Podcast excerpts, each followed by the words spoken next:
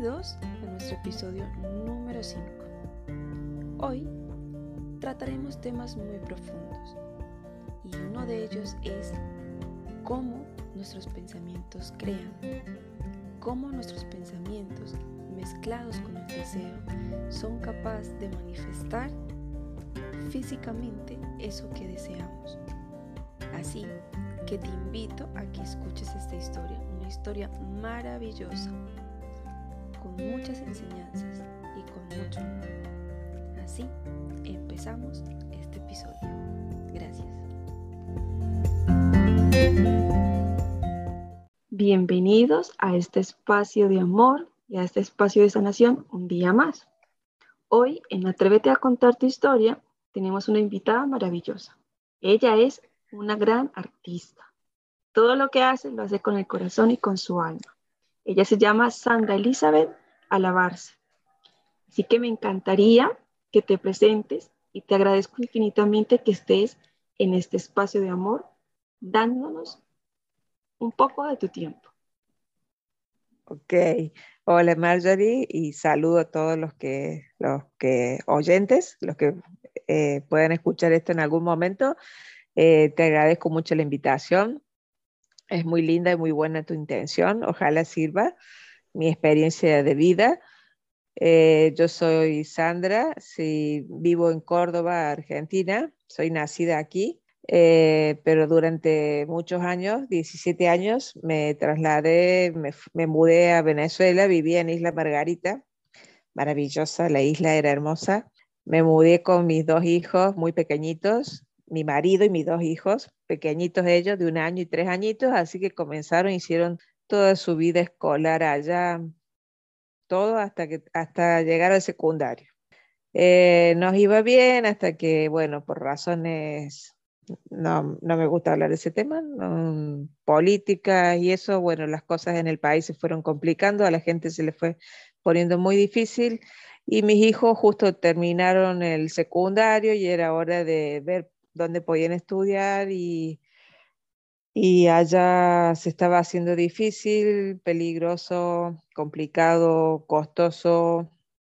Así que bueno, decidimos que había que, que partir. Entonces, y bueno, eh, yo tenía que lograr vender mi casa para poder volver a mi país, eh, vender mi casa, mis autos, lo, lo, que teníamos para poder volver a tener aquí medianamente la misma forma que vivíamos allá, gracias a Dios, eh, tipo clase media, vivíamos bien. Fue muy difícil, eh, se complicaba mucho, eh, la historia es realmente, sufrí mucho, pero después tuvo un final muy, muy feliz.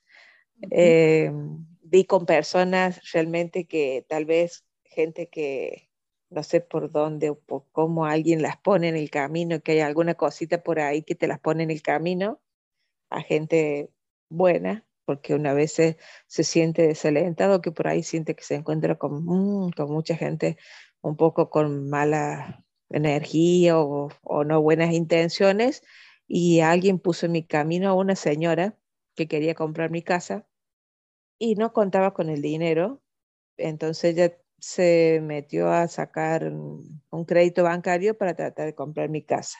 Yo, mientras tanto, en ese momento, no me acuerdo cómo, la verdad que no puedo recordar a alguien o cómo escuché del libro de secreto. Soy vaga para leer, entonces eh, lo obtuve en DVD, en esa época se podía escuchar en DVD, entonces lo veía en la televisión y, y cada vez que me subía al carro y manejaba también lo ponía en, eh, en el carro y, lo iba escuchando y entonces era como que lo repetía y escuchaba y escuchaba y eso entraba en mi cabeza de cómo uno puede con la palabra y el pensamiento y con la mente atraer y las cosas que yo necesitaba lograr en ese momento que era poder vender mi casa para volver a mi país y poder comprar una casa aquí yo empecé a hacer las cosas del secreto, que una de las cosas que yo había leído, por ejemplo, era que yo hiciera realmente una, una maqueta, eh, ¿cómo se dice allá? Anime, acá se llama terhuapol, no sé, en Venezuela se dice anime, yo me hice una cartulina, un, un, un, dibujo donde yo pegué eh, lo que yo quería volver a tener. Recorté de una revista simplemente, pegué una casa, un auto, una heladera, una cocina, eh, un juego de mesa y sillas, eh, visualicé un trabajo, puse a un, eh, pensando en después obtener, también había que obtener trabajo después aquí al llegar, recorté a un señor sentado en una oficina porque mi marido es contador, entonces pegué eso también, todas las cosas que más o menos yo quería volver a tener. y lo puse al pie en mi habitación, en la pared que daba a los pies de mi cama, digamos. Entonces era algo que yo eh, al, irme a la cama, o lo último que veía o lo primero que veía cuando me despertaba era esa cartulina con las cosas que yo tenía que visualizar para volver a tener. Bueno, realmente lo hice, me tomé la, lo hice con fe y lo, y lo hice y bueno, y fue así, no sé cuánto tiempo lo tuvimos. Eh, se fue complicando todo, la señora lamentablemente, pobrecita, eh, no le salía el crédito, en el país se ponían las cosas más difíciles, nosotros dijimos hay que moverse y hay que ir para adelante, hay que ir para adelante y bueno, saquemos pasajes y hay que irse y sea como sea, nos vamos. Y para, como para decretar, que es de lo que habla el secreto y eso, compramos un pasaje sin saber y dijimos, bueno, pero llegue, pase lo que pase, nos, nos subimos a ese avión y nos vamos.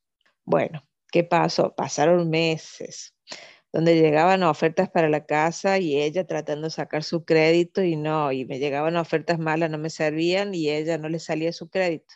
Decidimos dejarlas en manos de ella. Nos arriesgamos muchísimo. No cualquiera lo hace. Fue un riesgo muy grande, muy grande, muy grande. Nosotros agarramos maletas, eran muchas, eran 19 maletas, cargamos cosas que pudimos, más dos jaulas, mi perro y mi gato, por supuesto, parte de la familia. Y bueno, entonces no le salió el crédito y nos vinimos así y ella quedó dentro de mi casa con todo el riesgo que eso significaba, que cualquier, todos me decían, estás loca, ¿cómo vas a dejar a tu casa ocupada? Con alguien, que después no puedes hacer un juicio, que no puedes sacar a una persona de dentro de la casa, que yo me iba a otro país, tampoco no iba, no iba a tener cómo volver allá a hacer un juicio, suponte a sacar a alguien de la casa, era, fue una cosa muy arriesgada. Lo hicimos y nos lanzamos, nos lanzamos para Argentina, a Córdoba, que es de donde, nosotros, donde somos nacidos nosotros, Córdoba, Argentina pasamos unos meses complicados, unos seis meses, tuve que compartir casa en la casa de la mamá de mi esposo. Eh, pasamos seis meses ahí, a la señora no le salía el crédito, Nosotros, mi marido buscando trabajo, mis hijos empezando la universidad aquí y esperando, esperando que se diera para poder volver a tener casa y auto y todo y independencia otra vez, ¿no? No son muchos años de casado y acostumbrados a vivir solos, no era fácil, no era fácil. Eh, resulta que, que, bueno, seguía visualizando y rogando y pensando en eso, que, que, que, que con los pensamientos uno atrae, proyecta y se cumplen, y que habla de que uno al universo debe pedir sin miedo. O sea, que, que, que, que nos lo merecemos. Que, y, y leí, escuché que que uno a veces como que cree que tiene que pedir poquito. Y dice que no, que uno tiene que pedir que uno se merece todo y que hay que ah. pedir con, con ganas todo lo que uno quiera, que uno se lo merece. A mí me costó eso, porque yo pedía así, uno decía, yo pedí lo indispensable, lo qué sé yo, digo, y leí, escuché y decía que, que ¿por qué? Yo me merezco todo, eh, lo mejor que pueda, lo que más me pueda dar, y bueno, resulta que mm, realmente en el camino algo, algo especial puso a esa, esa persona, a esa señora que yo dejé dentro de mi casa, algo la trajo a mí y yo me animé a dejarla en mi casa, no sé, hay algo, no sé qué es, no sé qué es. Una chispa, la chispa que no sé, ah, ah, sí, eh, algo del universo, ondas que se mueven positivas, unos angelitos que tenemos por ahí, o en lo que uno pueda creer, no sé, alguien puso esa persona en mi camino porque era un ser bueno, porque podría haber sido una mala persona y se podía quedar con mi casa y yo no podía hacer nada. Pero entonces ella, ella te cuidó la casa, te iba pagando, digamos, una mensualidad. No, vivía en la casa y no, no, no, no me pagaba nada. Estaba a la espera. cuidaba. Sí, sí, estaba a la espera que le saliera su crédito y no, pobrecita, no, no hubo caso. Pasaron nueve meses y nada, y nosotros le ah. decíamos, estamos desesperados y no, no podemos seguir así. Bueno, pero no tenía qué hacer, no, no tenía otra solución yo más que esperar.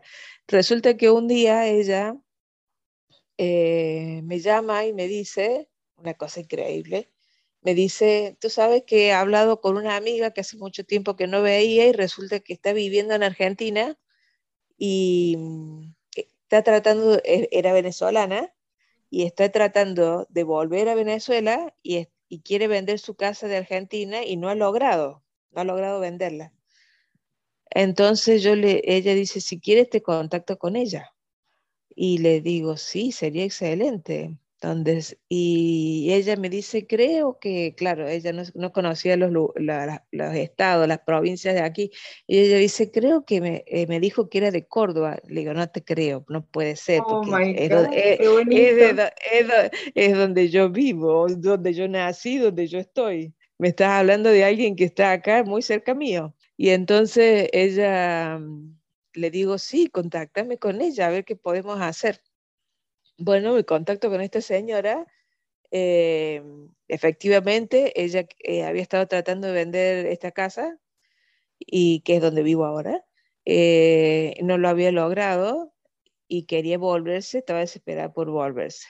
Yo le mostré por internet las fotos de mi casa allá, le encantó y hicimos que por supuesto, yo había tenido que dejar una persona allá autorizada con un poder para que pudiera firmar la venta de mi casa allá, que pudiera, para que todo fuera legal. Y mm, ella lo que hizo, le encantó la casa. Ah, no, increíble, ¿eh? además, cuando dijo en Córdoba, nosotros estábamos dispuestos donde fuera, en Córdoba, donde fuera, en cualquier lugar, dijo Córdoba, dijimos donde sea, por supuesto, como en todos lugares hay partes lindas y partes feas, lugares mejores y lugares peores. Después dijo Villa Allende, se llama la ciudad donde yo vivo dentro de Córdoba. Da la, casualidad que mis padres están a más o menos dos kilómetros solo de donde yo estoy ahora. Oh. Además, era muy cerca de la casa de mis padres. Yo no lo podía creer.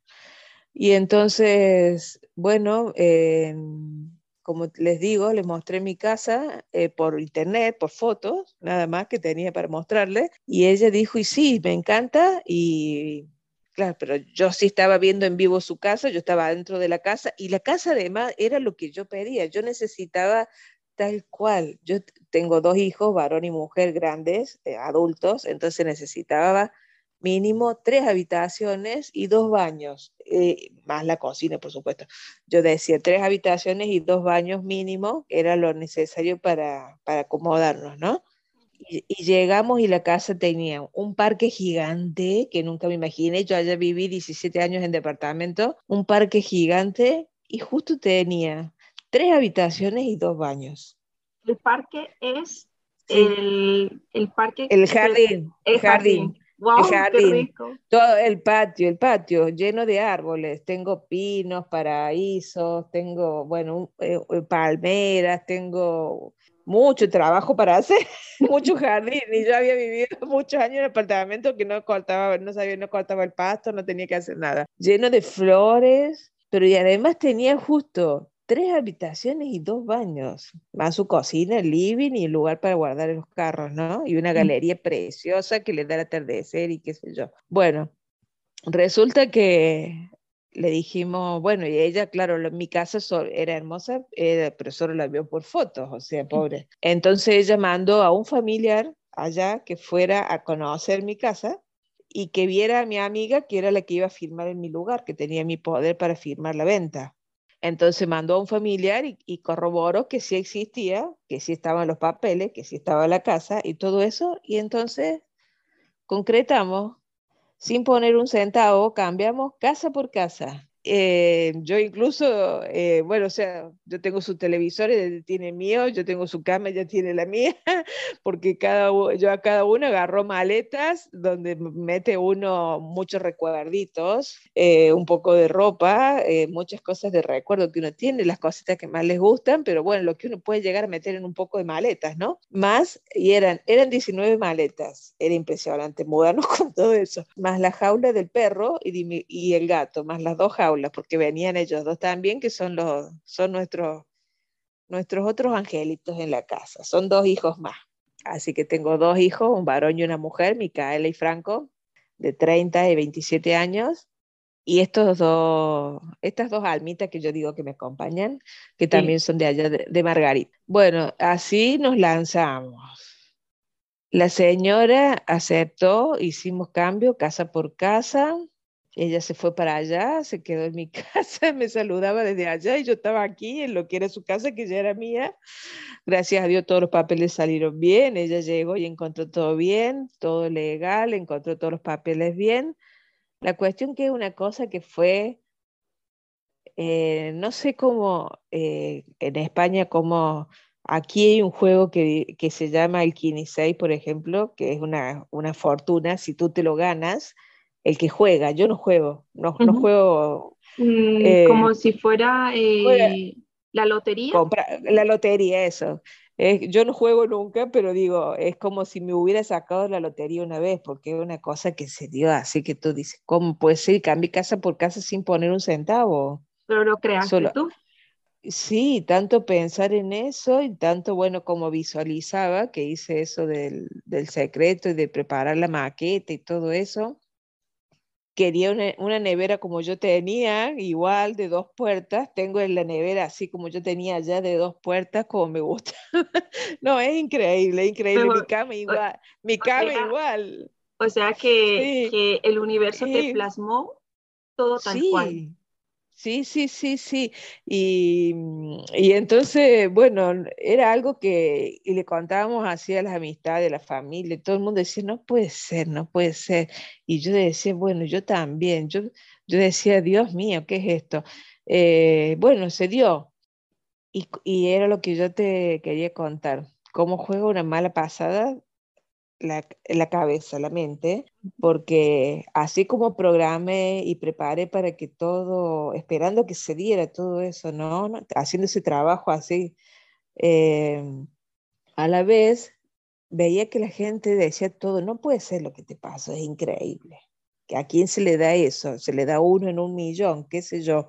Eh, no puede ser, es un milagro, decía la gente. Y bueno, pero me pasó.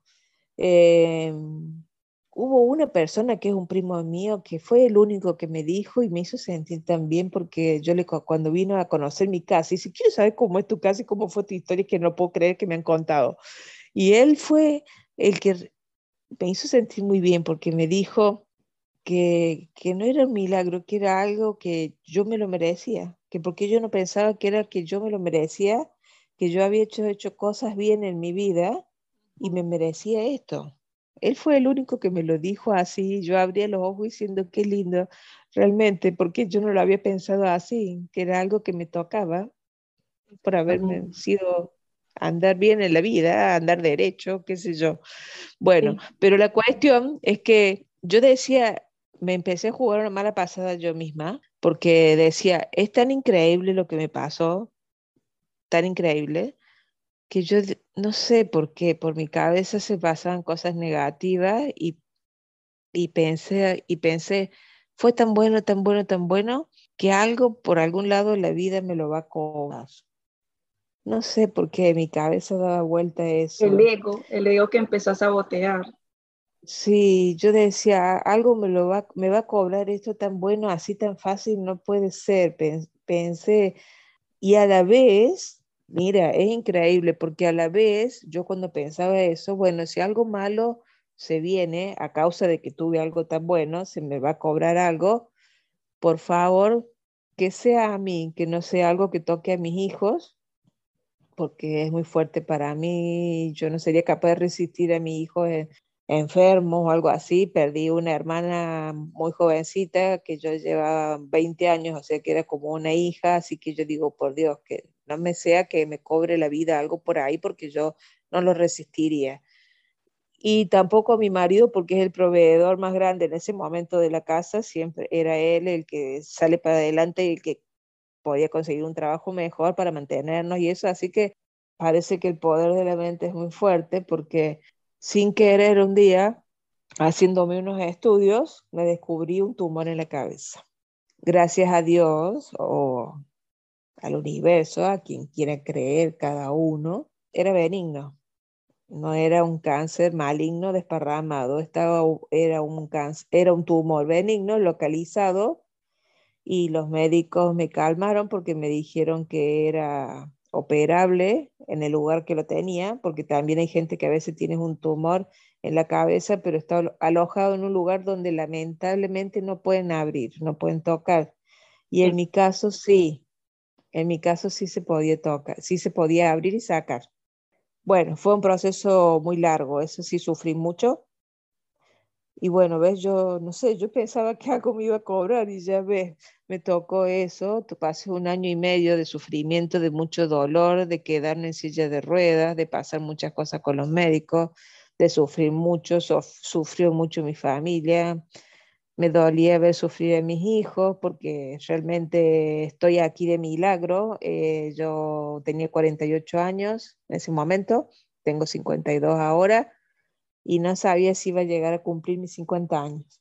Entonces, en ese momento, no conectaste con, con, la creación que estabas haciendo con ese pensamiento, simplemente lo pensabas y digamos que sentías miedo y, pedías protección para tus hijos y que no les pasara nada. Que no pasara nada, que si alguien, y, y, y que si, si en la vida había que se cobraba algo por eso bueno, que fuera en mí. Y fue así, me tocó a mí. Y entonces ahí es cuando, cuando tú me dijiste en, otra conversación, sí. En ese momento no pensaste en volver a reprogramar. No, no sé por qué, pero me di cuenta mucho tiempo después, o sea, cuando ya sobreviví, sobreviví, bueno, como ven, estoy aquí, pero en ese momento, en ese momento no sabía, tuve una operación de la cabeza, me abrieron la cabeza, una operación de ocho horas muy duro donde entré y me despedí de todos, por supuesto, no sabía si iba a salir viva o en qué situación o en qué condición, si iba a ver, si iba a poder caminar, si iba a poder hablar. Uno en esa situación no sabe. Eh, por supuesto, ahí pedí mucho, mucho y me tuve que despedir y entrar a esa operación pero nunca, mientras estuve antes de la operación, que fue la parte muy dura, porque pasé un proceso muy feo hasta quedarme en silla de rueda, que eso fue lo más terrible, aparte de sufrir dolor, que los dolores eran tremendos en mi cabeza, en mi cuerpo, la medicación que me daban era muy fuerte, destruía muchas otras cosas del cuerpo, era para ayudarme a desinflamar un edema que se me hizo en la cabeza, pero esa medicación que es corticoide, no sé, mucha gente debe saber, eh, genera mucho, mucho trastorno en el cuerpo, trae muchas consecuencias, tremendas, tremendas, tremendas, hasta quedarme en silla de ruedas. Esa fue la parte más dura, más dura, más dura fue, podía soportar el dolor, pero cuando me vi a los 48 años en silla de ruedas, dije, hasta aquí llegué y yo así, yo no puedo seguir. Llegué a pensar eso, llegué a pensar eso y decir, Dios mío, quien sea, si yo me tengo que ir, me voy de acá porque así no puedo a esta edad sobrevivir en silla de ruedas porque uno se siente una carga total de los demás, es horrible porque dependes totalmente. Y yo era eh, la que hacía toda la casa, yo, o sea, también te le ayudaba a mi marido en el trabajo, pero yo sobre todo me, manejo la casa, en mi caso, o sea, no sabían cocinar, no sabían prender el lavarropa, no sabían planchar, no sabían, y de golpe yo estaba tirada en una cama y en una silla de ruedas, hasta el pobre perro quería salir a hacer pis y no había quien le abra la puerta, quedábamos encerrados aquí en la casa, eso era muy, muy duro. Y bueno, y como yo te contaba, eh, sufría, yo digo que a lo mejor no sé, no sé por qué no pensé en ese momento usar el, el, lo del libro en secreto como yo lo había hecho para la casa, no porque a lo mejor para, para mi enfermedad. A, la hora de gestionar el dolor, Sí. Estabas entrando más en, ese enfoque de, lo que te estaba ocasionando y, no miraste la capacidad de creación que tenías. Sí, y además, o por ahí yo digo, bueno, será que como justamente lo mío era en la cabeza, me dolía tanto, tenía tanto dolor, no tenía cabeza para pensar en algo más o esforzarme. Pienso eso, porque después sí hice, también lo utilicé, después que me recuperé, volví a utilizar el, el libro de secreto para conseguir trabajo para mi marido. Hice la visualización, hice la maqueta, lo ubiqué en un lugar, en una oficina, eh, como él es contador, como te decía. Eh, mi hijo terminó la universidad, también hice lo mismo, visualicé, yo quería que entrara a trabajar en un banco, eh, él estudió administración, quería que trabajara en un banco, que le quedaba acá cerquita de casa, que no necesitaba usar, podía ir hasta caminando, quedaba cerca, y lo hice para él y se dio. Salió de la universidad y entró a trabajar en ese banco. Alguien en una reunión, es increíble, es increíble. Fui a un cumpleaños de una amiga y había una amiga de mi amiga que yo no conocía, no tenía idea, nunca había visto en mi vida, y da casualidad que esa chica trabajaba en ese banco, en ese banco, pero en, otra zona, pero de ese, de ese mismo banco que me quedaba aquí cerca. Y yo decía, ¿cómo le digo? ¿Cómo le digo que yo busco trabajo para mí? Era una persona que yo no conocía.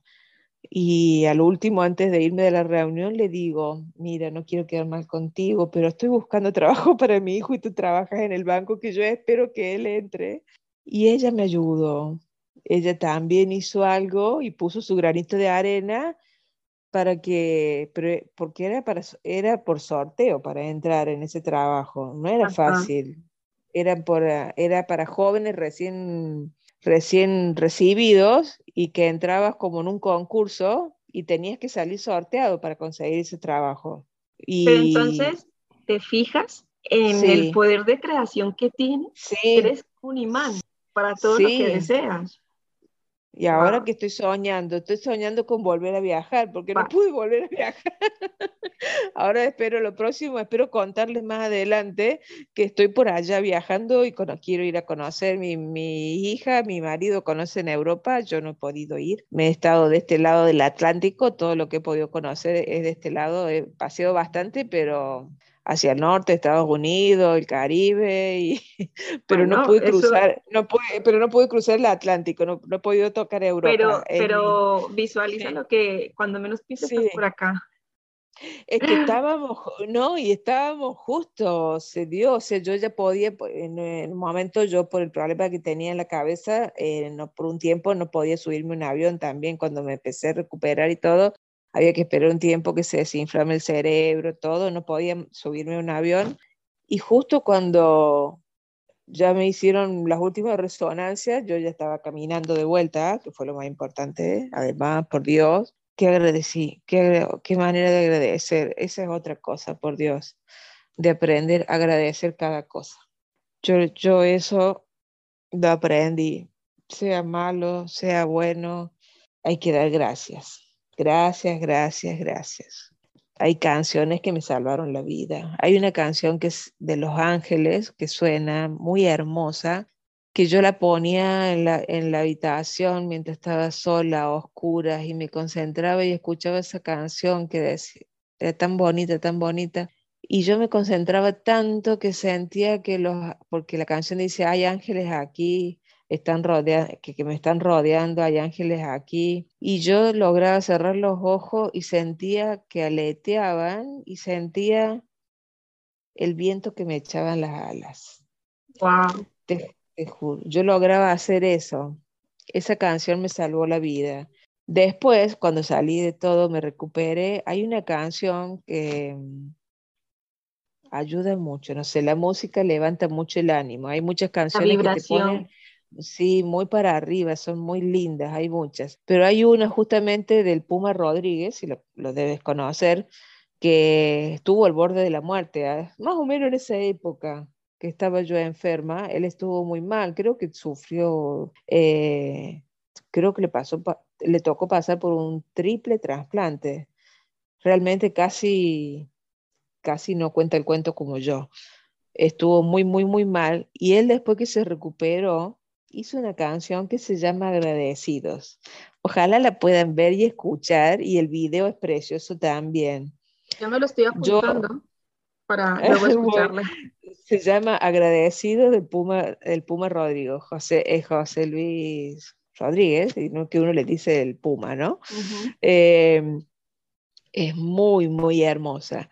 Así que hay que agradecer, agradecer también, no solo es pedir, no pedir. La gratitud es la llave que abre la puerta a todo lo que necesitas. No, te digo que yo aparte de, decir gracias, pero a veces me ayuda, la pongo la canción y mientras ando por la casa que hago una cosa, que voy, que vengo, que otra, que qué sé yo, eh, la escucho y es una forma de estar agradeciendo, siguiéndolo a él y cantando y voy agradeciendo.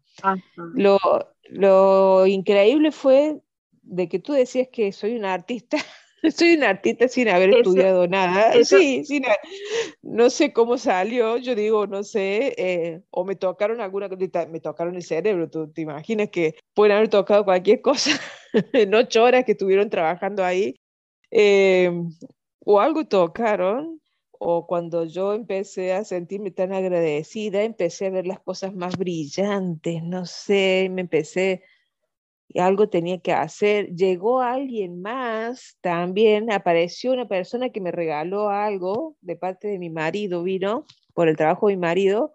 Hay un señor que llegó y me trajo unos carreteles de madera donde se enrollan los cables, no sé si allá se conocerá, sí, buenos, grandes, y él dice, y, y, me los dejó, me trajo dos, y yo, ¿qué hago con esto? Y algo, tengo, y algo tengo que hacer, algún día tengo que hacer algo. Y las tenía ahí, sentía como un peso, digo, algo, pero algo no las puedo desaprovechar. Me han regalado esto y yo estoy sin, estaba recuperándome, empezando a, a moverme, a caminar y ver cómo me, me acomodaba de vuelta en la vida. Sí, bueno, y, y, empecé a ver en internet cosas hermosas, el mosaicismo, y eran ideales para hacer unas mesas, para hacer mesas. Eh, ¿Y cómo hago esto? Bueno, cara dura total, sin hacer curso. Miraba un poco en YouTube, investigaba un poco y no sé qué. Y un día me fui a un lugar donde venden todos los productos para hacer eso, para hacer mosaicismo y eso. Y me compré todo lo que más brillaba. No sé por qué, no sabía qué traer. Soy una persona muy indecisa para elegir, así que me gusta porque me gusta todo. Me cae bien. me gusta todo, me gusta comer de todo, me gusta de todo. Eh, y cuando llegué a ese local venden cosas tan preciosas que yo decía, por Dios, ¿cómo la voy a hacer a la mesa? No tengo idea. ¿Qué me llevo? Bueno, cargué cantidad de mercadería, hice una mesa que tenía tanto brillo y me despertaba a las dos, entre las 2 y las 3 de la mañana, por lo general de la madrugada, y empezaba a dar vueltas, no me podía dormir y me tenía que levantar y ya visualizaba algo, cómo iba a ser, porque mi preocupación era cómo iba a ser el diseño, qué iba a hacer. No tenía idea y de golpe me levantaba y no podía. Digo, bueno, no pierdo más tiempo en la cama, no sé cómo voy a hacer mañana todo el día para estar despierta, pero me levantaba y me ponía a trabajar. En la cocina me iba con mi gata y ponía música, siempre música, con canciones muy buenas, las canciones que me gustan, y era mi compañía. La música mi gata y mi perro, porque mis hijos dormían, mi marido dormía, que tenían que ir a se tenían que levantar para ir a trabajar, y yo me iba a la cocina o al living, al living de mi casa con mi gata y mi perro. Y, y, me ponía a crear cosas hasta que amanecía. Entraba el sol, de a mí me entra el sol del amanecer por la ventana de la cocina y me brillaban, porque yo compré muchas piezas que eran con venecitas doradas y cosas con brillo. Sí. Si vieran, vieran qué, qué bonito. Compré unos péndulos también que dice que estaban energizados, que le habían implementado. Una señora que los hace unas cosas muy bonitas para colgar con péndulos que les, les implanta energía positiva. Había comprado eso también y lo tenía ahí en la ventana y cuando le daba el sol al amanecer, hace como, un, como destellos de luz así de arco iris, que mi gata corría como loca persiguiendo las lucecitas esas. Bueno, y yo me, me amanecía así haciendo cosas, cosas que solo Dios, solo no sé quién sabe cómo la hice. Yo creo que, que toda la creación, todo lo que hiciste, estaba en tu interior. Y simplemente fue ese, ese, chispazo, esa conexión. Ese chispazo. Claro, ese momento de, de, de, reencontrarte contigo y sacaste lo que había dentro. ¿Y qué había? Sí, porque era, e, era, de verdad, si ves, si ves mi trabajo, yo a todo le ponía eh, mucho color, mucho brillo, muchas cosas con brillitos. No sé por qué, mucho, elegía todo así. Por ahí hay gente que le gusta todo más sobrio, que ahora se usa todo así como minimalista, que se dice todo como en blanco y negro, como blanco, gris y cosas. Bueno, lo mío no. Em, yo le ponía brillo y color. Colores fuertes, colores vivos y brillo. Y me brillaban las manos cuando entraba el sol en la mañana y bueno, tal vez me tenía que ir a dormir un rato cuando ellos iban a trabajar, pero yo ya me había hecho una mesa o había hecho un cuadro, o había hecho un reloj, había hecho todo tipo de cosas, pero cualquier cosa, me salían, o sea, me, empecé por mesas de mosaicismo y después hacía lo que agarraba, agarraba una botella antigua y le pegaba cositas y era un, quedaba un hermoso florero refaccionado agarraba una cajita vieja y le ponía cerámicos bonitos, qué sé yo, no sé, hice muchísimas cosas. Te dejaste llenar y eso yo creo que es súper importante, ¿no? Entonces, sí. ya para ir finalizando, sí. muy agradecida por todo lo que nos estás brindando, porque a mí me has dado, o sea, hemos pasado de eh, ha sido como una historia muy de para arriba, para abajo, para arriba, para abajo, ¿sabes? De, Ajá, ok. De cosas muy, pues. muy, muy buenas, de otras cosas que han sido muy dolorosas. Muy pero yo me quedo con lo primero, que eres un imán totalmente. Eres un imán de amor y de luz. Y, y todo lo que pasó, yo creo que los hizo una familia más fuerte, porque todos tuvieron que aprender algo. Ah, sí, ahora saben cocinar, prender la cocina, usar el lavarropa y yo hago menos de esas cosas. yo, era ah, perfecto. Yo, era, yo era la esclava de la casa, por supuesto. era eh, por gusto y elección, ¿no? Pero, ay, mi hijo ahora, me da pena a veces, pero bueno, él se plancha su camisa, se va a trabajar, aprendió a hacerse cosas de comer. Eh, y bueno, mi hija sí, ella sí hace de mucho. Ah, ella ya, ya se defendía más y sabía hacer cosas, pero yo aprendí a aceptar que los otros hicieran cosas por mí que yo no era capaz de pedir. Yo, mm. yo, era, yo era antes una persona muy negativa. A mí me, no sé, me crié con una mamá. Uno trae, claro, esas cosas de donde uno viene, ¿no? Eh, que a mí más bien me enseñaron que la vida era puro sacrificio y sufrimiento. No sé por qué mi mamá sigue siendo así. Yo estoy tratando de dar la vuelta a ella ahora, de que ella piense que no tiene que por qué pensar así, que es que, no, que el universo nos da y nos merecemos cosas lindas, no tiene por qué ser todo puro sacrificio y sufrimiento. Y yo era así, era pesimista antes de eso, hasta que hice el trabajo, todo esto con el secreto y todas estas cosas, ¿no? Y me doy cuenta que no, que estamos acá para merecernos cosas lindas. ¿Por qué? ¿Por qué tiene que ser todo sufrimiento y sacrificio y sacrificio y sacrificio? ¿Por qué no te puedes regalar la vida cosas bonitas? ¿Por qué no te lo mereces? Sí, te lo mereces. Eh, el mensaje que tú le dejarías hoy a las personas que a lo mejor no se encuentren por algo que les resonó, ¿Qué mensaje les darías tú? Que tengan fe. Fe me refiero a fe en lo que quieras creer.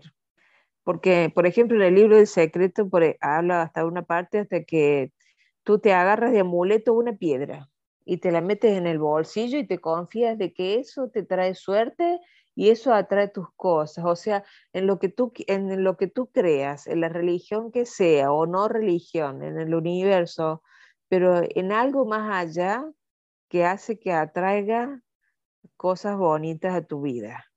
Y hay que tratar de mantenerse en eso, hay que mantenerlo, ¿no? Porque bueno, no quiere decir que yo vivo pum para arriba todo el tiempo. También me está ayudando un doctor después de que salí de mi operación y eso me súper exigieron que viera, que me quedara con una consulta psicológica para que me ayudara y bueno, realmente eh, voy al doctor y me divierto un montón. al principio me daba pastillas y qué sé yo, y bueno, ya estoy dada de alta, me dieron antidepresivos un tiempo y eso, pero y ahora es mi amigo. Yo le digo, doctor, no me dé el alta de todo, no, no diga.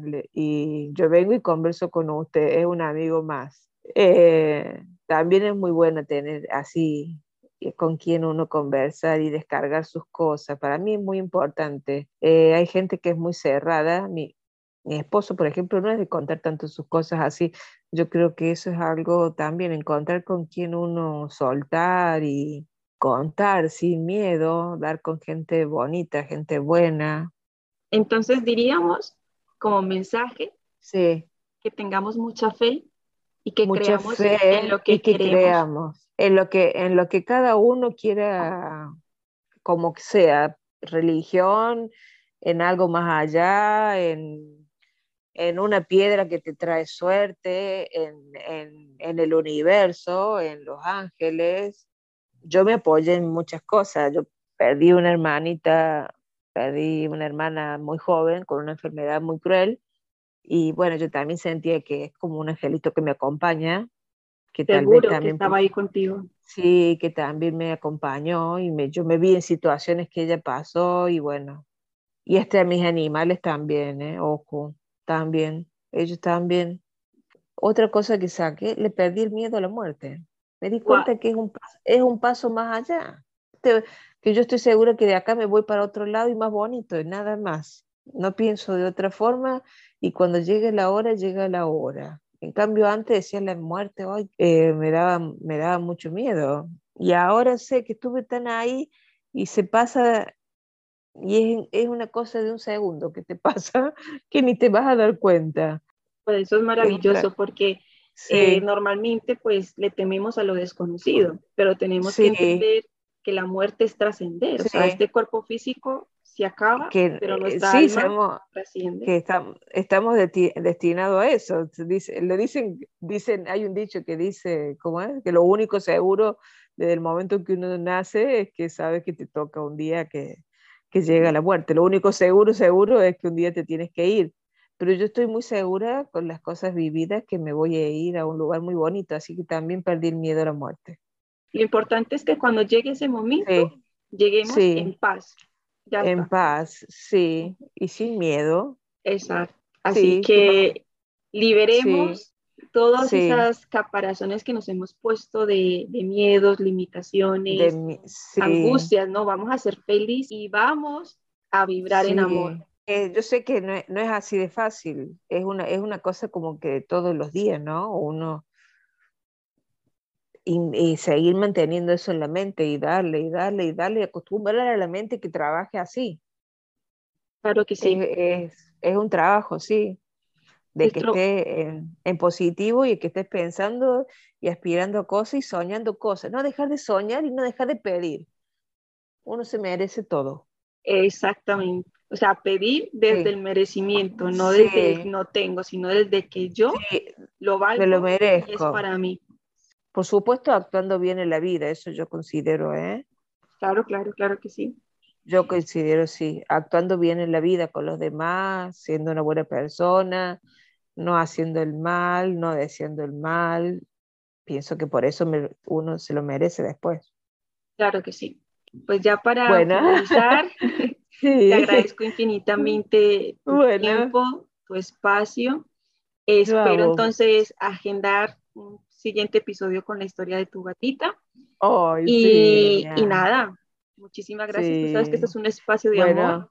Y cuando tú quieras, Bueno, aquí estamos. yo, te- yo te sigo y veo en Instagram todos tus mensajes que to- me ayuda todo el tiempo, me ayuda a seguir manteniéndome arriba, todas esas cosas que tú pones ahí, yo leo y, y todos los días es, es una ayudita, una ayudita, una ayudita, viste que yo te pongo gracias, gracias, gracias, porque leo cosas que son justamente para todo esto, para ayudar a la mente, a mantener la mente arriba, de verdad. Pues- Así que yo, yo te agradezco a vos lo que estás haciendo, mucho. Muchísimas gracias. Me Mucho, alegra que mucho. me alegra que el mensaje llegue y de verdad No, sí, qué lindo, y qué lindo, madre, lo que, lo que haces, eh, yo me puse a hacer cuadros y pinturas y cosas y mesas, pero tú haces una cosa mucho más bonita que es levantar a la gente para arriba.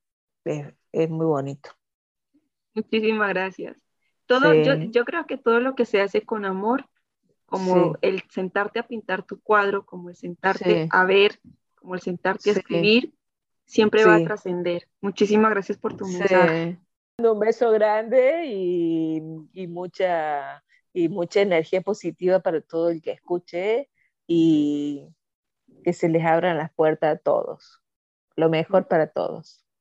Pues que así sea, hecho está. Sí, hecho está, eso es.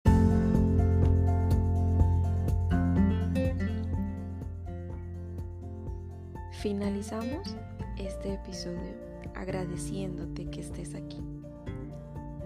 Te invitamos a que si resuena con tu alma, compartas este podcast para que la información, nuestras historias y estos mensajes lleguen a muchas personas. Gracias, gracias, gracias.